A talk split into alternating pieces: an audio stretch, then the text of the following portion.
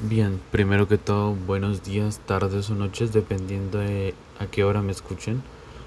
Eh, hoy hablaremos sobre la Escuela de las Relaciones Humanas. Primero nos iremos a sus inicios diciendo que esta escuela nació en la década de 1930 de la mano de Elton Mayo, quien fuese un teórico social, sociólogo y psicólogo industrial especializado en la teoría de las organizaciones. Este pensamiento que surgió en los Estados Unidos como consecuencia inmediata de los resultados obtenidos del experimento de Hampton, donde se encontraron que las condiciones sociopsicológicas del ambiente laboral podían tener mucha más importancia potencial que las condiciones netamente físicas, este movimiento impulsado por las relaciones humanas era oposición directa a las escuelas clásica y científica. Su principal interés era la búsqueda de la integración social de los trabajadores. Esto a través del análisis sobre la conducta del individuo dentro del trabajo, estableciendo con esto la importancia sobre el medio social en el que se desenvuelve y desarrolla el trabajador, como condicionante directo sobre todo el rendimiento junto con su productividad laboral. Todo esto en lugar de solo verlo como un elemento de la productividad independiente. Algunas de las causas por las cuales surgió esta escuela fue también la necesidad de humanizar y democratizar la administración, liberándola de conceptos no claros de la teoría clásica, conceptos rígidos y anticuados que no sacaban un buen nivel de los trabajadores. Esto era apoyado enteramente por el desarrollo de las así llamadas ciencias humanas, tales como la psicología y la sociología dinámica de Kant Lewin, las cuales fueron de vital importancia en la humanización de la administración. Todos estos estudios y avances, junto con el experimento de Hampton, pusieron en jaque los principales defensores de la teoría clásica de la administración. La teoría de las relaciones humanas se preocuparía por el estudio de la explotación y opresión sobre el hombre, con las manos frías y aplastantes de una sociedad industrializada.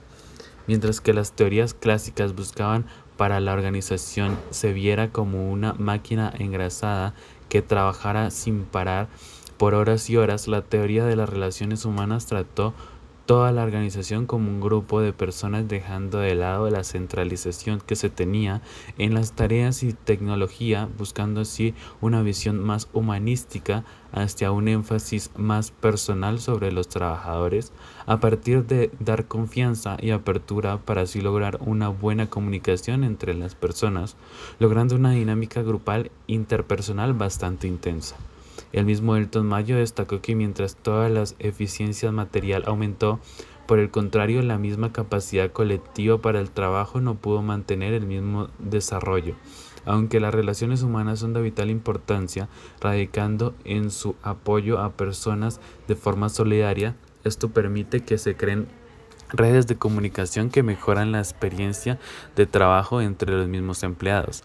Sabiendo esto, podemos decir que la comunicación y redes de comunicación son muy importantes en la base de las relaciones humanas, ya que por medio de esta se crea una trazada lineal para seguir a cada individuo, organización y cultura, expresando manifestaciones junto con sus opiniones, así logrando con mayor asertividad a la hora de tomar decisiones, evitando de esta forma cualquier error o prevenir problemas futuros, minimizando los riesgos.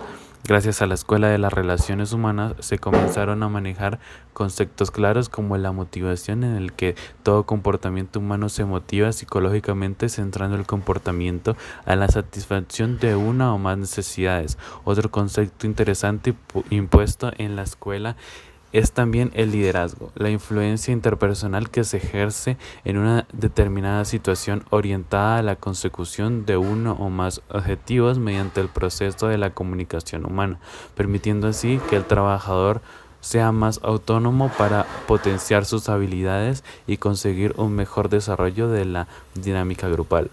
La mejor forma de definir el trabajo es diciendo que una, es una actividad típicamente social al nivel de productividad. Es definido principalmente por las normas de trabajo en grupo antes que cualquier incentivo salarial. La actividad y disponibilidad del trabajador está conectada completamente con la naturaleza de su grupo de trabajo, en cómo se comporta junto con ellos hacia su relación con sus compañeros. Son factores decisivos a la productividad. Esto porque el obrero o trabajador no actúa como elemento aislado, sino como un miembro del mismo grupo social. Implementando la teoría de las relaciones humanas, podemos exponer que primero que todo el nivel de producción es resultante de la integración social. La producción está en función del grupo. Entre mayor sea la integración del grupo, mayor es la eficiencia, puesto que los trabajadores no actúan solo por sus intereses individuales, sino que también se adecuan al grupo y sus intereses grupales. En síntesis, las personas actúan en grupos sociales y existe una armonía o un buen ambiente dentro de la empresa.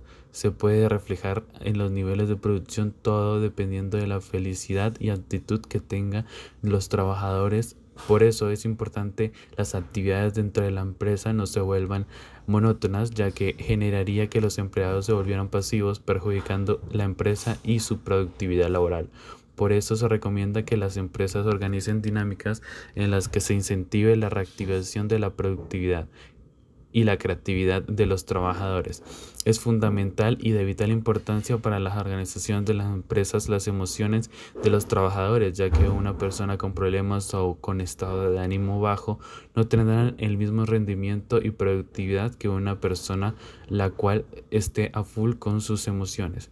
En conclusión, podremos decir que las relaciones humanas aparecen en los Estados Unidos gracias a un grupo de factores como los trabajadores y los gremios y gracias a las teorías científicas y clásicas decaerían por la cual tomó fuerza. La teoría de las relaciones humanas, donde el trabajador es el centro de la administración y gracias a esta teoría surge una nueva visión sobre el trabajador enfocándose en los deseos y sentimientos, metas y temores de los trabajadores, tocando en cuenta que el factor psicológico es más importante que el dinero. El comportamiento de los trabajadores se puede controlar con una buena supervisión y liderazgo. Claro, esto con un jefe eficaz y con la capacidad para dirigir a los trabajadores. Muy bien, es, todo en esta ocasión. Muchas gracias por su atención y que tengan un buen día. Para despedirme terminaré diciendo... Eh, los grandes resultados requieren grandes ambiciones. Heráclito.